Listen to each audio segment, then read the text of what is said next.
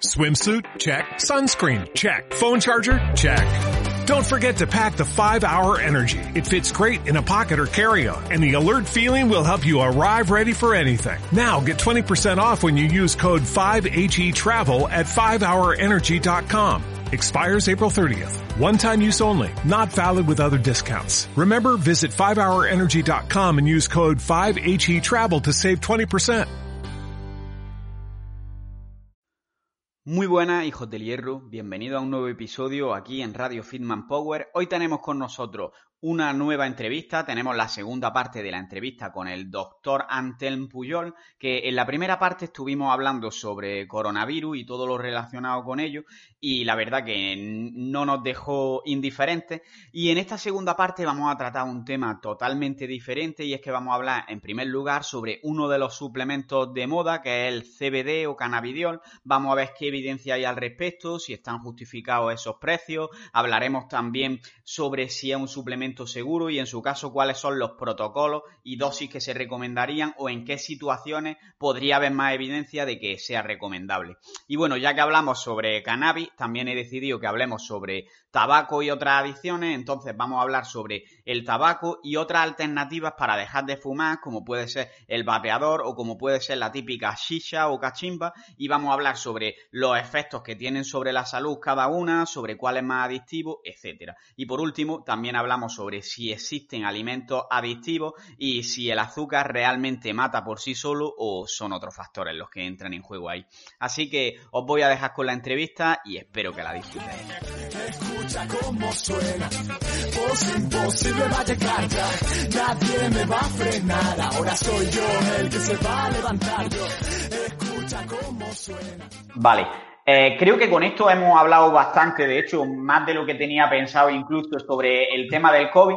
Y hemos acabado con esta parte de suplementos y hasta aquí esta primera parte de la entrevista sobre el COVID. Así que pasamos a la segunda, que vamos a hilar un poquito, ya que hemos hablado de suplementos, con uno de los que está más de moda o que más ha dado que hablar este año, que es el CBD o el cannabidiol. Y me gustaría que nos hables primero un poquito de qué es esto del CBD, qué es el cannabidiol, para qué se usa. Perfecto, perfecto. Es el, boom, es el suplemento boom del, año, diría yo, ¿no? Del, del 2019 y del 2020. O sea, ha sido un boom bestial. Para, para que os hagáis una idea y, para, y simplificándolo mucho, el CBD proviene de, de, la marihuana, ¿vale? La marihuana tiene dos compuestos, que es el THC y el CBD. Para que nos entendamos, el CBD es el hermano bueno, ¿vale? Y, la THC, y el THC es el hermano malo. Eh, THC es el compuesto que tiene pues más actividad psicoactiva y también hay que destacar que el THC es un neurotóxico, ¿vale? Y esto es una realidad. Luego, ¿El THC tiene usos médicos concretos y demás? Sí, los tiene, los tiene, pero son usos médicos concretos, ¿vale? La gran mayoría de ellos en investigación y la investigación en humanos del uso de THC es reducida y muy y, en contextos muy concretos, ¿vale? Que muchas veces yo lo veo eh, y esto es importante. Si tienes una adicción a una droga, se justifica con mil cosas, ¿no? Eh, con estudios en ratas, con algún paper suelto. Y bueno, las adicciones a las drogas son complicadas, obviamente, ¿vale? Son muy complicadas, pero también hay que ser coherente. Eh, esta es la parte del THC, ¿vale? No quiero negar, no voy a ser yo quien niegue que tiene efectos beneficiosos en determinadas patologías muy concretas y supervisadas por un profesional, claro que sí, pero para la población general, deciros que eh, fumar porros y demás, pues obviamente tiene un efecto negativo eh, para tu salud y especialmente para tu condición. Y a mí me da especial miedo en gente joven, donde el consumo de cannabis es muy frecuente y, eh, bueno, es un cerebro donde aún se están formando y sabemos que el THC tiene un efecto neurotóxico. Por tanto, ahí queda el, eh, esta, esta parte que considero que era importante. Y luego tenemos el CBD, que es como os digo, el hermano bueno, ¿no? El CBD se atribuyen múltiples beneficios y ha salido un boom. Yo pienso que el boom también en parte es por el morbo. O sea, algo que viene del cannabis, ¿no? Da, da como morbillo, es, es, es sexy, es, es, es, sexy, ¿no? Es verdad, la, la, gente lo percibe como, oye, mira, me estoy drogando, pero está justificado, ¿no? Es, es curioso este... A, mí, de, de, forma antropológica y a nivel psicológico, considero que es curioso este, este boom, el por qué ha surgido este boom. Es muy sexy el CBD.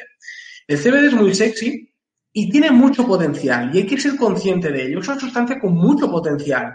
Algunos autores afirman que tiene efecto antiinflamatorio, que podría tener un efecto reductor de, eh, a, nivel, em, a nivel de un efecto mejorador de la salud cardiovascular. También a nivel de descanso, pues podría producir relajación, sedación. Mm, podría también el efecto antiinflamatorio tener un efecto en la recuperación muscular. Se hipotetizan todos estos y me estoy dejando muchos. Cuando, cuando tienes un compuesto tan polivalente, ¿vale?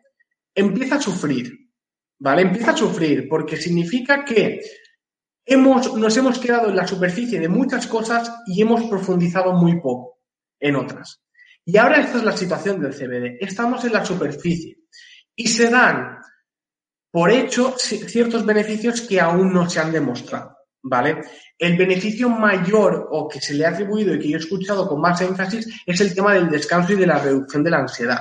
Luego, cuando tú revisas la evidencia científica, ves que este efecto no está tan claro y que está muy delimitado en determinados contextos. Por ejemplo, contextos de hay determinados tipos de ansiedad, ¿vale? Estrés postraumático, luego ansiedad a hablar en público, ahí es donde vemos que hay estudios, algunas enfermedades neurodegenerativas, como son Parkinson, creo, y estoy hablando de memoria, que también Alzheimer.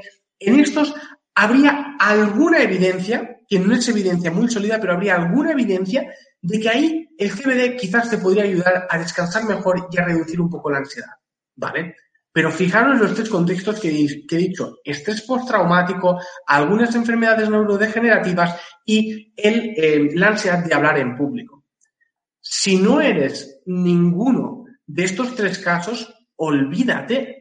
Es que no hay evidencia. La evidencia en personas sanas nos dice que no funciona. De momento nos dice que no funciona. Y luego tienes otras patologías donde hay poca investigación o no se ha investigado. Por tanto, mi recomendación del CBD ahora, ahora es que no, que no tenemos suficiente información, no tenemos suficiente evidencia para recomendarlo. Que en un año tenemos que hacer la entrevista otra vez, tenemos otros papers y yo te digo, no, mira, Carlos, escúchame, hemos visto esto, esto y esto. Por tanto, mira, lo recomiendo en este contexto, en este no tal. ¿Que en un año tenemos que cambiar el discurso? Genial, lo cambiamos porque tendremos más información. con la información que tenemos ahora hay que ser muy prudentes. Yo, de hecho, y esto, y esto lo puedo decir porque, a ver, esto es una, es una realidad y tengo los pantallazos y demás, pero yo trabajo para una empresa de suplementación, yo trabajo para Efficient Science, eh, soy uno de los jefes de la formulación en, en, los productos y obviamente desde una empresa de suplementación que nosotros tenemos una ética muy clara, hacemos solo suplementos que funcionan, basados en evidencia científica. Cuando en 2019 salió el boom, mi jefe me llamó y me dijo, oye Antel, ¿qué opinas del CBD? Porque está pegando muy fuerte. ¿Qué hacemos? Sabíamos que se podía hacer mucho dinero. Y esto, hechos, yo dije, mira, de momento yo pienso que no tenemos suficiente evidencia y que para las para los potenciales beneficios que se comentan, tenemos suplementos mucho mejores o hay suplementos con más evidencia en el mercado. ¿Vale? Por tanto, yo no lo haría. Y si buscáis Efficient Science, que es nuestra marca CBD, veréis que no hay un CBD nuestro. Porque preferíamos dejar dinero, no ganar dinero, porque no era ético. Yo consideraba que no hay la suficiente evidencia científica para recomendar. Y me voy a mantener firme en ello hasta que no salga nueva evidencia. Y de hecho, la última revisión narrativa que salió hace creo que dos meses va en la dirección que os he comentado y estamos en ese punto, ¿no? Así que, bueno, espero haber contestado la pregunta y cualquier cosa pues, pues me, comentas. Vale.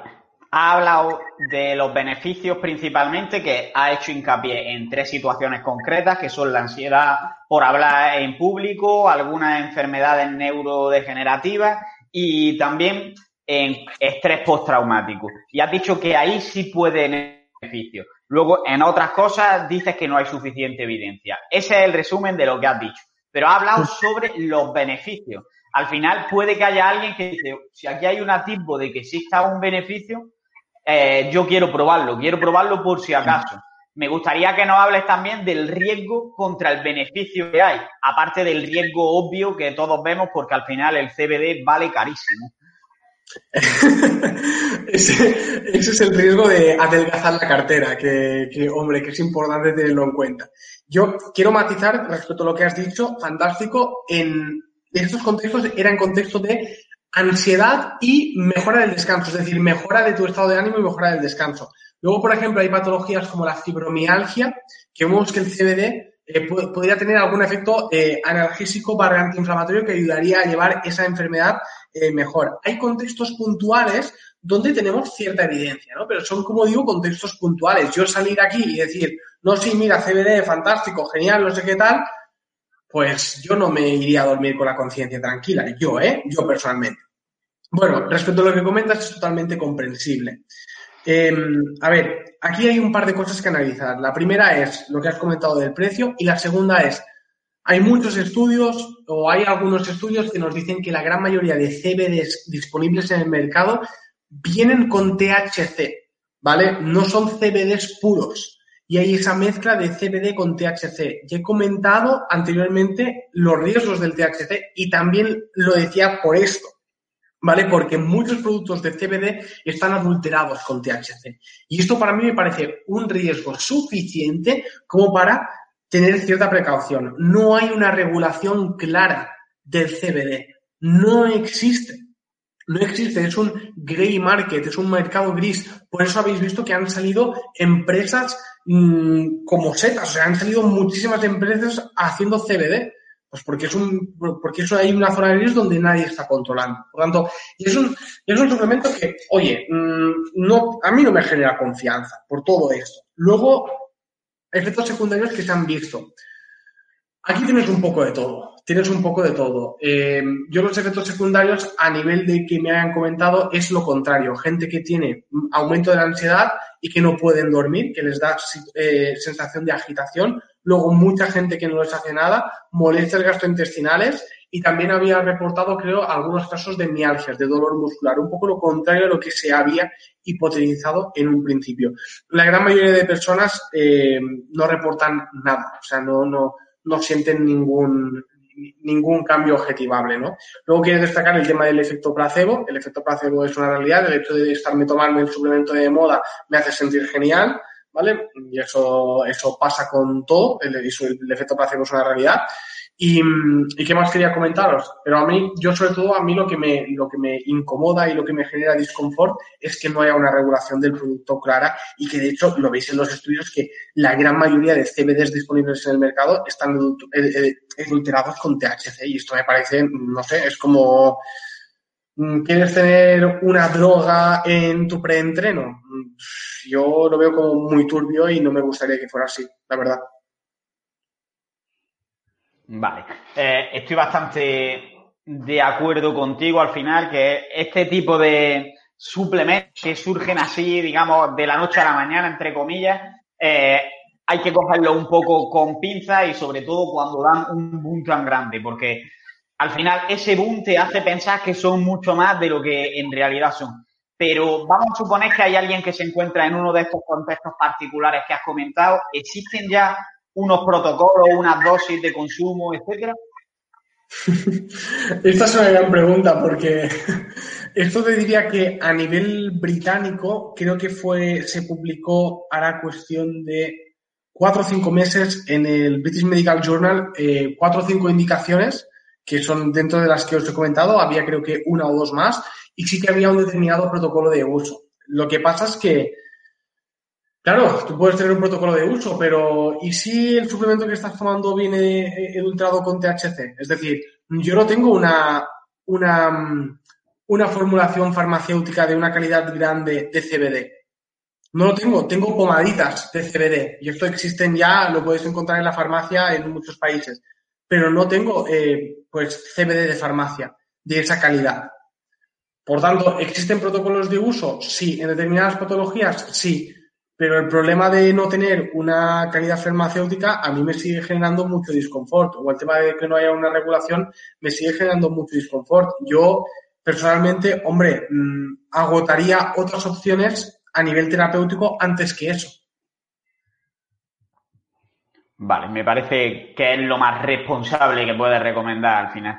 Eh, ya que hemos hablado sobre cannabis al final, pues me gustaría que hablásemos sobre algo parecido, que es sobre tabaco, pero como al final sobre el tabaco, digamos que ya todo es malo, ya todo el mundo sabe que no hay que fumar, me gustaría que hablemos un poco sobre su competencia, que al final son los cigarrillos electrónicos y sobre todo las cachimbas, las shishas. Eh, ¿Consideras que esto, estas opciones son más saludables que el tabaco? Buenísima pregunta, buenísima pregunta. Yo, de hecho, voy a separarlos porque merecen, merecen que los separemos y voy a hablar primero de uno y luego del otro. Primero decir que es un tema que toca muchas sensibilidades, que yo a veces cuando he hablado de estos temas he recibido mensajes de todo tipo, mensajes muy buenos y también mensajes muy malos, tocan muchas sensibilidades. Eh, no os toméis esto como nada personal, porque mucha gente se lo toma como mucho a pecho y no, no, os lo toméis personal, ¿vale? Es un poco lo que, lo que nos dice la, la evidencia científica y luego, mm, yo siempre lo digo, yo no juzgo a nadie por el consumo que haga de una cosa o de la otra. O sea, aquí no, no, no aquí nadie es Dios y nadie juzga a, a nadie. Muy importante decir esto. Primero, ¿Qué vemos? Las sisas. Eh, hay poca evidencia, no hay, no hay muchísimos estudios, pero sí que vemos algunas, algunos estudios donde vemos que la sisa no es más saludable que el consumo de tabaco. Vemos que lo que se fuma con una sesión de, de, de sisa es mucho mayor en cuanto a los tóxicos del tabaco que incluso fumando un cigarrillo. Y me diréis, ya la cantidad que se fuma eh, es mucho mayor y por tanto no lo puedes comparar. Bueno, pero tú cuando te vas con tus colegas a fumarte una silla, ¿qué te fumas? ¿Un cigarrillo o te fumas la silla? Es que también hay que, hay que entender un poco, yo entiendo ¿eh? de dónde viene el razonamiento, es decir, no, no hemos igualado la dosis, por tanto, de forma relativa no lo podemos decir cierto, nadie te está diciendo lo contrario, pero cuando te vas con tus colegas y te fumas la silla y te sacas la historia para Instagram, que es lo que hace todo el mundo, ¿cuánto, cuánto te has fumado? ¿Te has fumado una cantidad equivalente a un cigarrillo o te has fumado lo que había en la, en la silla? Esta es un poco también la pregunta, ¿no? Y es un poco la respuesta que doy.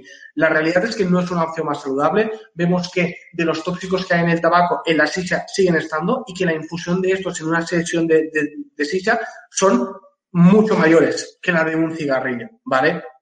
Por tanto, no es una opción más saludable. No estás fumando esa agua que te dice, no, no, es que es solo agua, es que es solo no sé qué. No, no, no. Viene con, con más cosas, ¿vale? Por tanto, ya desde esta parte, ya, eh, a ver, yo lo digo, no os sintáis juzgados, no es mi intención, pero también que nos vendan la moto, o sea, la intención es que nos vendan la moto, que nos digan, oye, no, mira, esto es más saludable y lo puedes hacer siempre.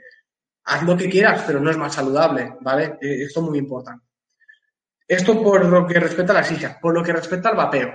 Bien, aquí también hay muchísima polémica, creo que de hecho, bueno, de hecho lo voy a decir, pero creo que Carlos recibió un, mensaje que me hizo llegar a mí de, un chico que quería que habláramos sobre, sobre este tema y lo vamos a hacer y yo me, he revisado pues el correo que, que me mandaron. Es verdad que las fuentes oficiales no recomiendan el vapeo. En cierta forma entiendo esa recomendación, pero tampoco lo termino de estar del todo de acuerdo. Y os voy a explicar dónde viene mi razonamiento.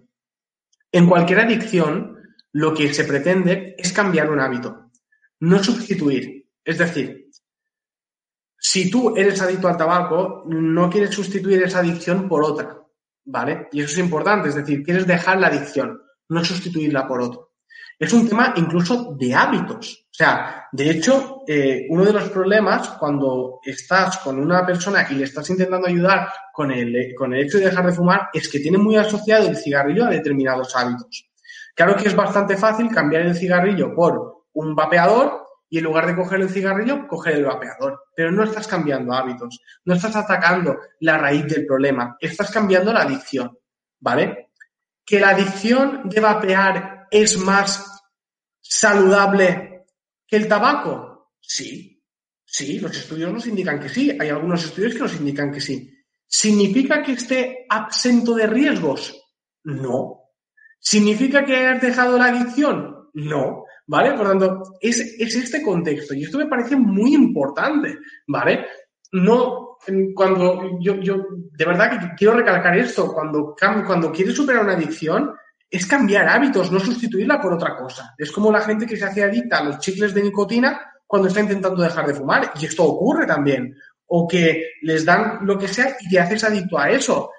Es mm, que el vapeo puede ser una herramienta de transición, de sustituir, como digo yo, el feo más guapo, entre comillas. Pues claro que puede ser una herramienta más. Yo también lo veo como una herramienta más, pero tienes que cambiar hábitos. Esa herramienta más tiene que ir sumada a un cambio de hábitos, a un cambio de lo que tú estás haciendo en tu día a día, en tu relación con ese vapeador, con el tabaco, con todo eso tiene que, que cambiar, porque si no lo único que estás cambiando es el dispositivo de adicción. Ya está, ya está, no estás superando una adicción. Y eso me parece clave, por favor. Y luego, el tema de los fármacos para dejar de fumar. Todos los fármacos tienen efectos secundarios, obviamente. Son fármacos potentes, pero también hay que recordar, como muy bien ha dicho Carlos, los efectos del tabaco. Son devastadores los efectos del tabaco. Eh, ¿Los efectos secundarios de los fármacos para dejar el tabaco existen? Sí, pero es que fumar tiene unos efectos brutales, ¿vale? ¿Que el vapeador puede ser una herramienta para dejar de fumar? También. ¿Es más segura que el tabaco? También, pero no está absenta de riesgo, ¿vale? sí que es verdad que hay algunos estudios que dicen que, eh, que, bueno, que a nivel pulmonar es mucho mejor tolerado y que el riesgo de determinados cánceres se ve reducido. Sí, pero no, no olvidemos que también nos faltan más estudios a largo plazo y a mí me gustaría ver a 20, 30 años de vapear qué está ocurriendo, porque recordemos que los, los, tumores con el tabaco tampoco no ocurren con un año fumando, ocurren cuando llevas bastantes años fumando, ¿vale? En algunas personas más rápido y en otras más lentas, pero ocurren con el paso del tiempo. Por tanto, con los vapeadores yo necesitaría también ese espacio de tiempo. ¿Vale? Creo que he sido bastante prudente, creo que lo he dejado bastante claro. No me gusta enfadar a la gente porque no es mi intención, mi intención es informar y nada, cualquier cosa que quieras malizar o decirme, pues, pues eso. Mm, me ha, me ha gustado bastante y comparto mm, bastante la opinión, porque al final el tema del vapeo no lleva tantos años, nos faltan estudios a largo plazo y es verdad que puede ser una buena herramienta para dejar de fumar tabaco, pero esto no significa que sea una buena herramienta para dejar de fumar. Entonces, si estás sustituyendo una cosa por otra que sigue siendo mala, pero es menos mala, probablemente, bueno, probablemente no, no es la mejor solución posible. Es una solución, decirlo de alguna forma. Entonces, creo que ahí se resume bastante el mensaje. Ahora bien, se habla mucho de que hay muchos intereses, de que no salga a la luz mm, aspectos relativos a, que el vapeo puede ser mejor que eh, fumar, etcétera. Eh, porque, claro, al final, como el Estado controla el tabaco, siempre van a aparecer este tipo de, mensajes. ¿Qué opinas al respecto de eso? Eh, sé que es algo polémico, pero. Claro, yo muchas veces lo digo y a veces, bueno, yo al final yo, lo digo, soy, médico, soy, me considero un científico y me gusta analizar los datos. Ya luego a nivel político tendré mi opinión al respecto, pero claro, va a ser una opinión, pues mm, una opinión más, ¿no? Como todos tenemos un culo, pues todos tenemos opiniones, ¿no? Y al final es eso. ¿Yo qué, qué opino desde, desde esta parte? Pues bueno, que es muy sexy también eh, hacer teorías conspiratorias, es muy sexy. Mm, todos, de hecho, fijaros con el tema del COVID, la cantidad de teorías conspiratorias que han salido, eh, la cantidad de bulos que hay es muy sexy, hay gente que gana fama y dinero gracias a eso. También es verdad eso, ¿vale? Y también hay que reconocerlo. Yo por mi parte, pues a nivel de Estado no pondría la mano al fuego por nadie, la verdad. Podría ser perfectamente que esto ocurriera, la, que esto ocurriera perfectamente.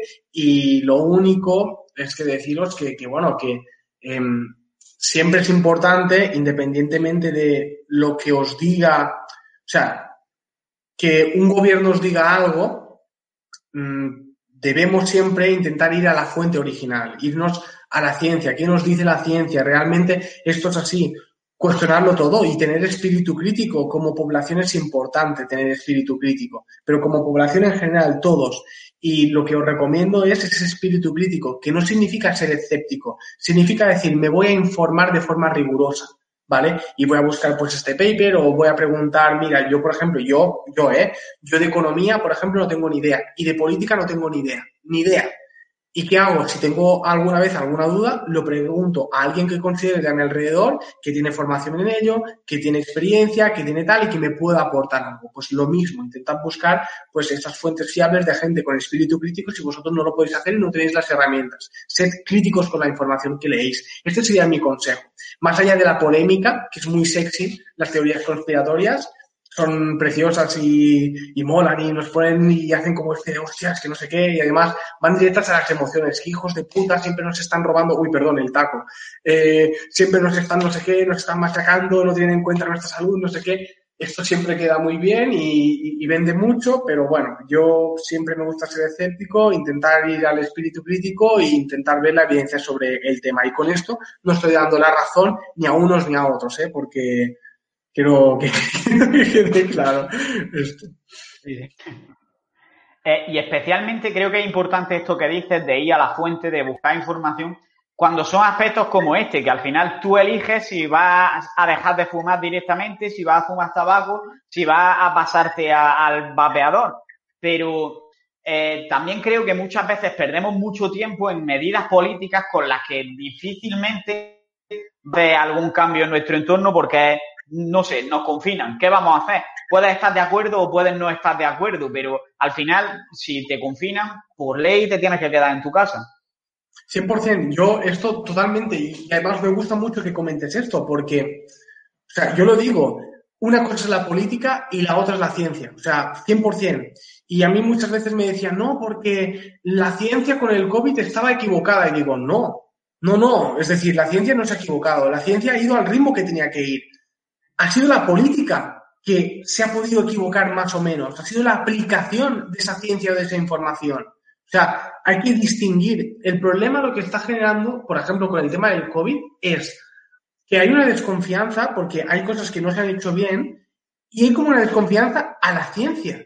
Y no es a la ciencia que debemos desconfiar, es, yo pienso, un poco a la política y intentar buscar esas fuentes originales, leer la ciencia y bueno, y con la política, pues oye, pues cada cuatro años podemos votar y a partir de ahí, pues eh, informarnos bien, leer los programas electorales, ser ciudadanos responsables, conocer nuestros derechos y deberes, ¿vale? Y a partir de ahí tomar una decisión cada cuatro años. Pero yo pienso que si hay que desconfiar de algo, en el caso, por ejemplo, del COVID, es más de la política que de la ciencia. La ciencia pues va al ritmo que va, aprende con el paso del tiempo, pero es importante tener claro eso y no hay que desconfiar de la ciencia.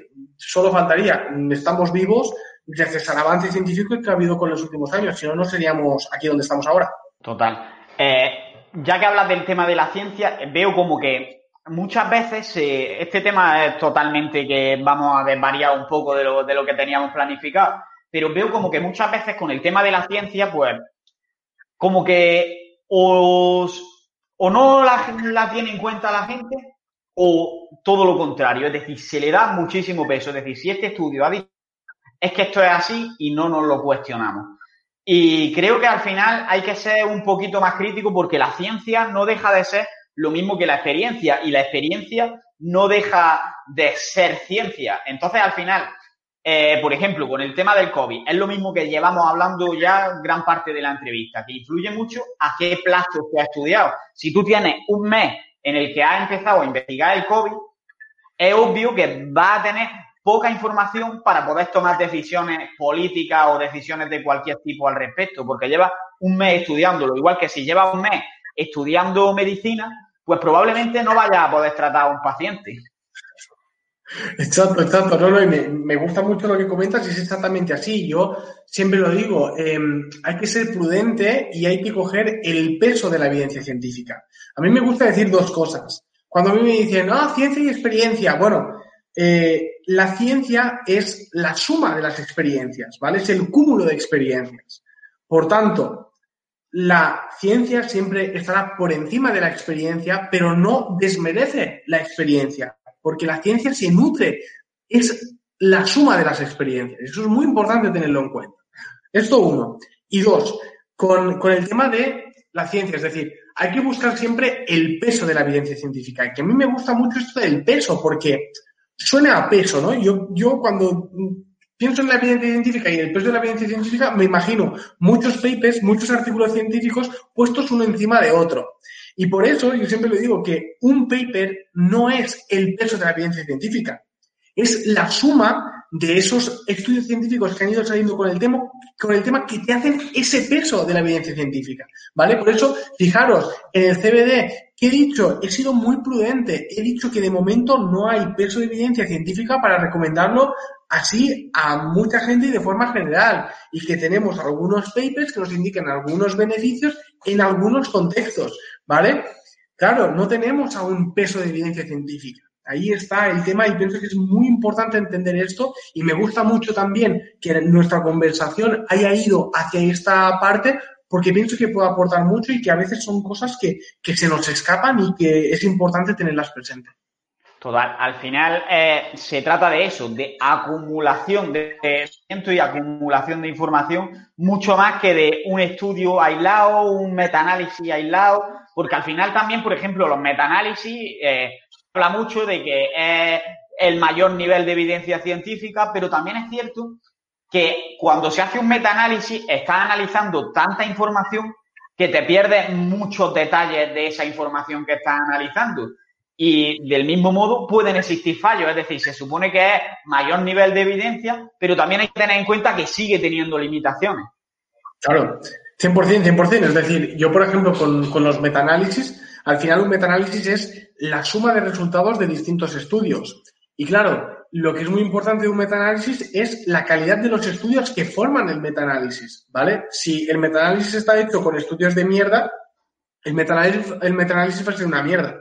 Por tanto, el hecho de ver un metaanálisis, simplemente tienes que ser crítico también de decir, vale, ¿qué estudios está, ¿por qué estudios está formado este metaanálisis? ¿vale? Y a partir de ahí ser crítico y decir, vale, bueno, pues esto me puede, me puede servir, no me puede servir. Importante también mirar los criterios de inclusión y los criterios de exclusión. Criterios de inclusión, en qué población cogemos, qué población cogemos para hacer este metaanálisis, en qué contexto, en qué situaciones, hay diferencias significativas entre las poblaciones que se comparan. Todo esto es muy importante para interpretar con espíritu crítico. Por eso digo que seamos críticos con la información que leemos, independientemente de decir, bueno, estoy leyendo un metaanálisis, estoy leyendo una revisión sistemática, un paper, un case report, todo, mm, una nota de prensa, tienes que ser crítico con ello. Y este es uno de los mensajes que, me gustaría que también os llevarais de, esta, de esta conversación.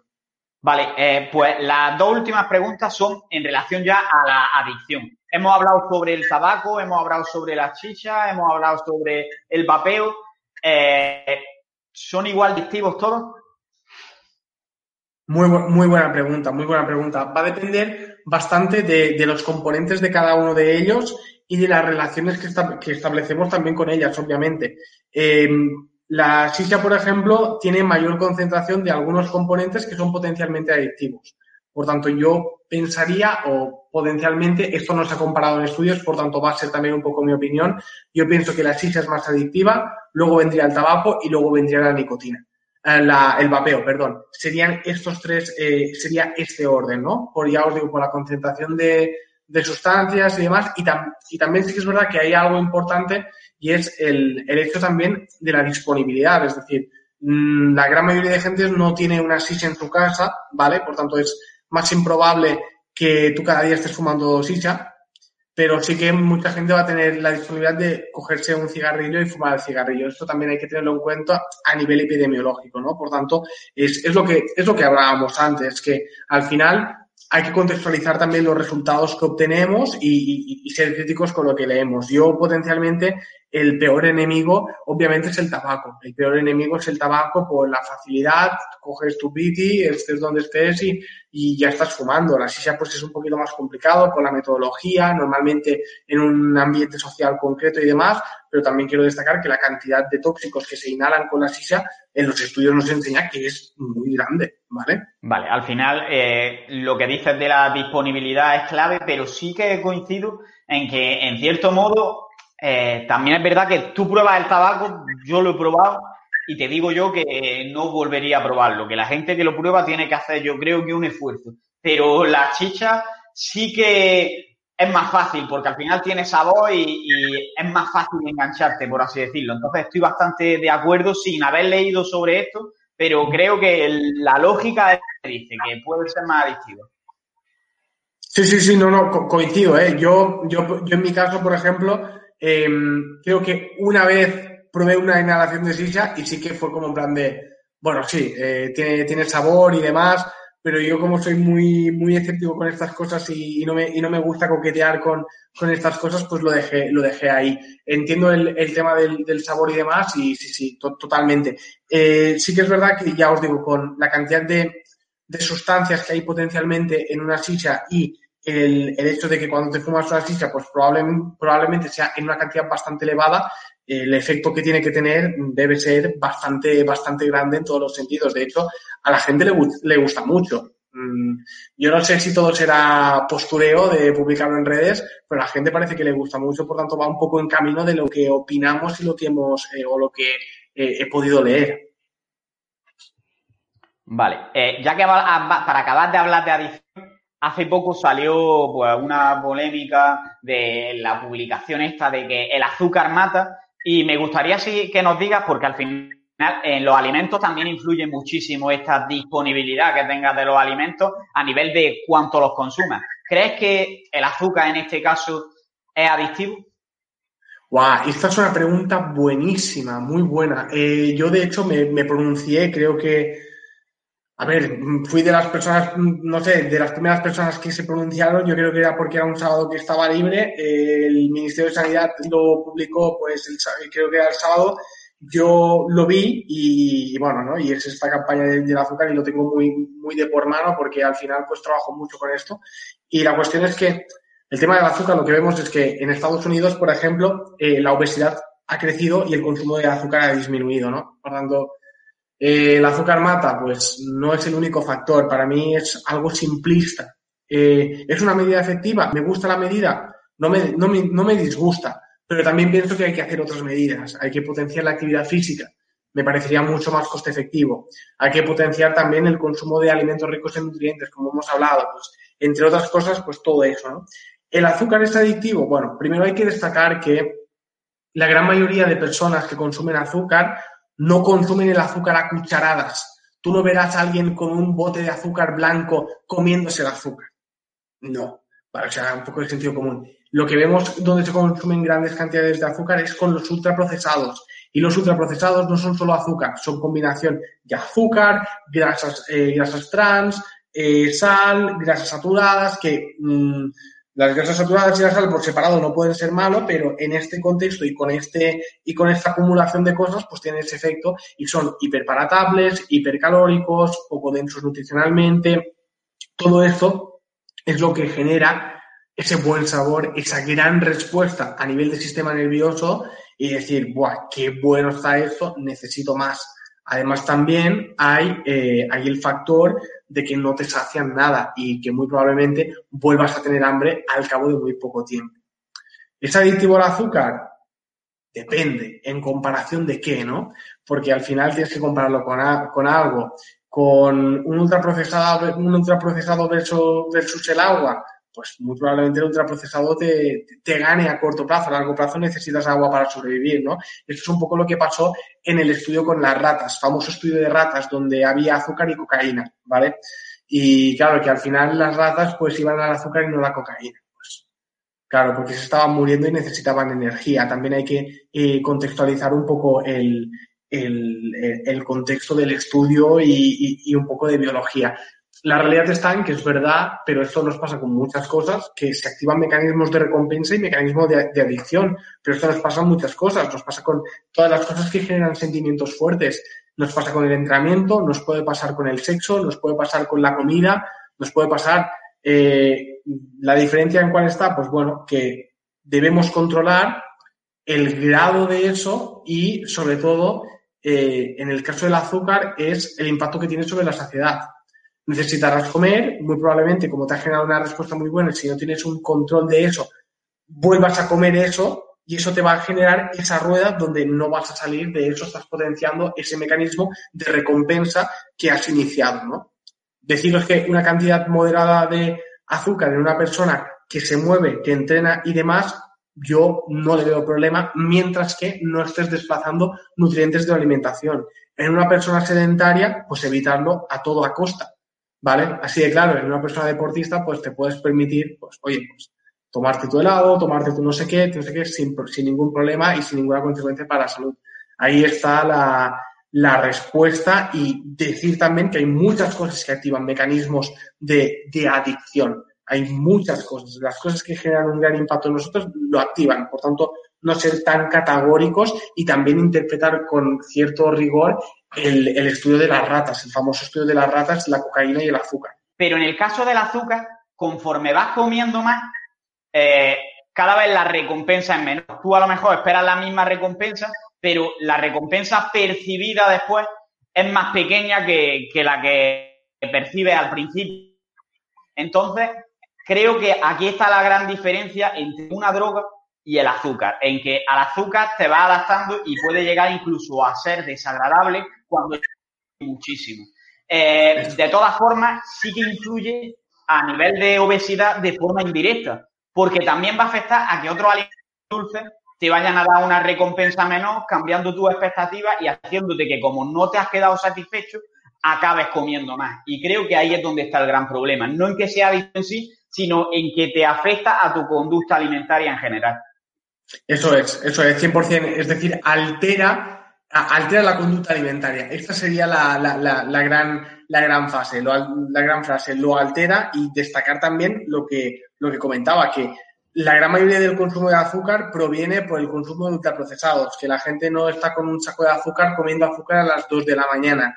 Eh, normalmente viene por el consumo de, ultraprocesados y no eso. Además, Carlos lo ha explicado de forma brillante la diferencia entre cómo se mantiene ese estímulo percibido de una droga versus eh, el azúcar y la diferencia que, que, puede, que pueda haber. Y yo me parece muy desproporcionado, además, a nivel de, sensación, de descarga de catecolamina, de descarga de dopamina y demás, lo que puede producir la cocaína con el azúcar. Mm, bueno, eh, pienso que, que, esto también a veces complica. Está bien darle fundamento, pero joder, es como plan de, hostia, yo no veo, no, no, vemos a la gente en, los baños de la discoteca tomándose azúcar ¿sabes? Así que, que bueno, ahí está, ahí está también un poco la reflexión, ¿no? Vale, pues hemos hablado de un montonazo de temas. La verdad es que me voy tirar aquí hablando porque me está gustando mucho la entrevista, pero sé que tendrá hambre porque ya va siendo la hora de cenar. Así que voy a pasar a las preguntas finales que hago en todos los podcasts. Y lo primero es si quieres decir algo que yo no te haya preguntado, aunque te he preguntado muchas cosas. No, nada, tío, eh, de verdad, agradecerte la entrevista, agradecerte la oportunidad de, estar aquí charlando contigo. Ha sido un auténtico placer, mm, de corazón te lo digo, un honor. Eh, gracias por hacerlo tan ameno y divertido, me lo he pasado yo también muy bien. Y espero que a todos os haya gustado muchísimo. Y nada, eh, muchísimas gracias, este es el mensaje. Muchas gracias a ti, hombre. Una pregunta un poco filosófica antes de que pasemos a decir qué contenido recomienda y todo eso. Y la prácticamente desde el primer episodio de podcast es si solo puedes recomendar independientemente del área que vaya a mejorar, ¿qué hábito o qué acción recomendaría? Vale, fantástico. Yo en cualquier persona le diría que entrenara. O sea, sería la cosa y el ámbito que le diría a cualquier persona, que entrenara que los beneficios que puede obtener con el, con el entrenamiento, eh, y si puede combinar entrenamiento de fuerza con actividad cardiovascular, no lo va a dar ninguna otra cosa. Me gusta mucho la frase de una frase de Robert Butler que dijo que si el ejercicio físico pudiera empaquetarse en una pastilla, sería el medicamento más recetado del país. Y esta frase a mí me flipó y, siempre lo digo y muchas veces cuando termino ponencias y demás, termino con esta frase porque me gusta muchísimo, por tanto, a entrenar. Este, es mi consejo. Espero que quede claro y que si que quede aquí que todavía no entrena, que espero que no, que empiece a entrenar ya. Otra pregunta filosófica es, esta la he añadido nueva, esta no, no lleva tanto tiempo, es si tuvieses que tener un mantra, una frase que te vas a repetir en cada decisión que tomes en tu vida, ¿qué mantra sería? Buenísima. A mí me gusta mucho la de ser el cambio que quieres ver en el mundo. ¿Vale? Y a mí esto me, me lo repito, me lo repito muchas veces porque a veces en esta vida, joder, hay decisiones complicadas, ¿no? También hay nuestro ego propio, eh, las mierdas, días malos, días buenos, lo que vivimos todos, vaya. Y muchas veces eh, es importante plantearse esto, ¿no? Es decir, mm, tengo la actitud que me gustaría ver en los demás, eh, soy el cambio que quiero ver en el mundo realmente, mm, pienso que tiene mucha fuerza y que realmente ante una decisión complicada o tal, pensar eso te, da mucha perspectiva. Tengo un amigo que una vez me dijo una frase muy buena y, y, también va en consecuencia esta. Y no me gusta tanto porque tiene una connotación más negativa, pero eh, dice algo así como, cuidado con lo que odias porque puedes terminar convirtiéndote en ello. Y eso me pareció de una fuerza también brutal, porque dije, ¡buah, tío! Eso es, eso es así. O sea, mucha gente que termina odiando mm, o que está odiando cosas, luego al final, por lo que sea, termina haciendo eso y es un plan de joder. es totalmente eso. Y por tanto, son dos frases que tengo muy presentes en las cosas que hago día a día y que pienso que es importante, vaya. Totalmente. Eh, vale, pues vamos a pasar a las últimas ya preguntas, que es que nos pueda ser interesante para los oyentes, ya sean podcasts, libros, canales de YouTube, blogs de internet, lo que sea. Vale, perfecto. Yo, mira, voy a hacer una recomendación atípica, ¿vale? Pero creo que es importante. La página donde busco toda la literatura científica se llama PubMed, ¿vale? Que es una base de datos de ciencia. Recomendaría a todo el mundo interesado en ciencia en que le echara un ojo y empezara a jugar con los filtros de búsqueda, de evidencia científica, de ver el buscador cómo funciona y demás. Porque allí, allí está la ciencia de verdad. Ahí está la fuente original de lo que veis en la televisión, en los periódicos, de la gente que te intenta vender humo. Todo está ahí, ¿vale? Por tanto, os voy a recomendar eso. Es duro, es una recomendación poco sexy, pero es una buena recomendación. Y si os interesa la ciencia, es eh, el sitio donde ir. Luego, contenido que yo consumo, la verdad es que soy muy malo consumiendo contenido porque, mm, pues, leo mucho contenido original y soy malo consumiendo contenido. Yo, por ejemplo, eh, quiero recomendaros en cuanto a entrenamiento, por ejemplo, a mi amigo Eneco, eh, Batman Science, eh, también a Sergio Mecoach. Os quiero recomendar mucho estos, estos dos chicos que son amigos míos y que brutal la cantidad de, de información y el rigor que tienen. En cuanto a nutrición, personas como Alex Yáñez, también eh, recomiendo muchísimo el doctor Hernández, que sé que me recomendó y que es un buen amigo mío, también os lo recomiendo.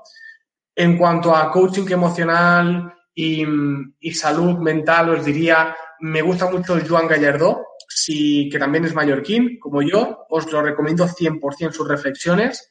Y también os recomiendo a The Macro Wizard, si no lo conocéis, echarle un ojo. Es una persona que os aportará mucha perspectiva y que además también habla de nutrición y lo hace con, con mucho rigor y con mucho criterio. Luego, a nivel internacional, a mí me gusta mucho Gary Vee en cuanto a motivación, mentalidad, disciplina. Me flipa este tío, es una de las personas que me influencia más a mí a diario. Y nada, y poco más creo que no me dejo, creo que no me dejo ninguno. Eh, nada, yo deciros también que os animo mucho a que seáis muy críticos con las personas que seguís y con las personas que escucháis y deciros que en redes eh, el público decide. Si alguien nos gusta, si no os aporta lo suficiente, si no os genera buenas vibraciones, no pasa nada con hacer un unfollow no significa que hatees, ni que insultes, ni que faltas el respeto. No, no. Si alguien no te está aportando lo que tú consideras que te sienta bien y no te crea una buena, una buena reacción en ti, oye, deja de seguirlo. Si yo, por ejemplo, por lo que sea, no te transmito un buen feeling, oye, déjame de seguir, no pasa nada, ¿vale? Pero eso es muy importante porque en redes quien decide quien le van bien las cosas o quien no le van tan bien, en redes es el público. El público es soberano y el público decide y seáis conscientes de que esto es así y, y seleccionad bien las fuentes de información y, la, eh, y las cosas que entran en vuestro cerebro porque va a determinar las acciones y cómo os sentís en vuestro día a día. Me parece clave esto último que has dicho, el concepto de, dieta mental. Eh, que la mayoría de las personas que acabas de decir han estado aquí en el podcast, pero de todas formas, ¿quieres nominar a alguien para que venga al podcast? Ostras, han estado todos ya. Pues menos Alex Yañez y Gary Vee, que lo veo difícil. bueno, estaría bien. Hombre, pues yo, Alex Yáñez, seguro que si se lo comentas es un tío, es un tío fantástico y te lo recomiendo mucho y pienso que puede aportar mucho al podcast. Es que más personas que te recomendaría y que te, y que te nombraría, seguro que las, que, las has entrevistado, pero sí que es una persona que me parece que, puede aportar muchísimo, sin ninguna duda, sin ninguna duda. Perfecto, pues lo, apunto y, y en cuanto tenga hueco. Eh, por último, ya un poquito más sobre ti, cuáles son tus proyectos a corto, medio y largo plazo, dónde podemos encontrarte. Genial, eh, os comento, acabo de sacar, bueno, hace tiempo saqué un libro sobre mejorar el descanso, ¿vale? Se llama Guía Definitiva para el Descanso, lo saqué en formato PDF, pues creo que en julio y ahora ya está disponible en formato físico en Amazon, ¿vale? Digo por si queréis echarle un ojo, si os interesa, eh, tenéis este, este proyecto que me ha, que, bueno, que me ha, que me ha llevado mucho trabajo. Escribir un libro es muchísimo trabajo. También deciros que actualmente estoy haciendo durante esta semana un curso de suplementación gratuito para la empresa para la que trabajo, eh, que es Efficient Science. Estoy haciendo un curso de suplementación que ya os digo, es gratuito. Os podéis apuntar, os puedo facilitar el link lo que necesitéis. Es un curso donde damos información. Podéis ver la clase. Creo que hemos hecho un 0,5% de publicidad. O sea, es información en estado puro, eh, basada en evidencia científica, para que os nutráis de información. Es mi intención, es nuestra intención. Luego, si compráis los productos, bien. Si no, pues también, tan amigos como siempre. ¿Y qué más? Mis proyectos así a medio largo plazo es eh, seguir formándome como profesional, intentar también mejorar como, como persona y seguir disfrutando de lo que hago, seguir estando en redes, compartiendo en redes y, y, nada, y seguir trabajando mucho, que es momento de hacer eso y de seguir entrenando fuerte y poderme recuperar 100% del COVID y volver a estar en forma al 100%. Vale, ¿dónde podemos seguirte para que lo ponga en la descripción y la gente tenga acceso a ti? Me he dejado, me he dejado, soy, soy muy mal influencer, tío. soy muy mal influencer. Me podéis encontrar en The Fitness Student, ¿vale? O si ponéis Antelm, que es mi nombre, eh, también os voy a salir porque creo que solo hay un Antelm en Instagram y soy yo. Por tanto, como The Fitness Student y Antelm me encontraréis en Instagram, en YouTube, en Evox, en Twitter también. Eh, luego en mi página web, defitmetestudent.com, estoy allí, estoy hasta en la sopa, os podéis cansar de mí, así que si me queréis escuchar y me queréis ver, me vais a encontrar seguro. Y lo dicho, agradeceros la atención, agradeceros, Carlos, la oportunidad y nada, muchísimas gracias. Pues agradecerte a ti porque la verdad que llevamos aquí prácticamente dos horas y me podría tirar tres horas más, pero bueno, vamos a dejarte ya cenar, que ya te he robado bastante de tu tiempo. Así que darte las gracias por, todo el contenido que nos acabas de aportar, por todo el conocimiento. Se nota que eres una persona que muchísimo y que te apasiona lo que haces, así que te felicito por ello y estoy seguro de que en todos esos proyectos te va a ir de puta madre. Muchísimas gracias, Carlos. Lo aprecio mucho, tío.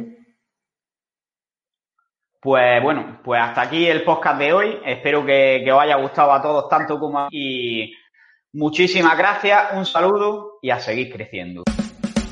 Y hasta aquí llega el episodio de hoy. Si te ha gustado, puedes apoyarnos y darnos más difusión compartiéndolo en las redes sociales, dejando una valoración en iTunes o un comentario en iVoox y sobre todo, seguir viendo los siguientes episodios. Nos vemos en el siguiente y un saludo y a seguir creciendo.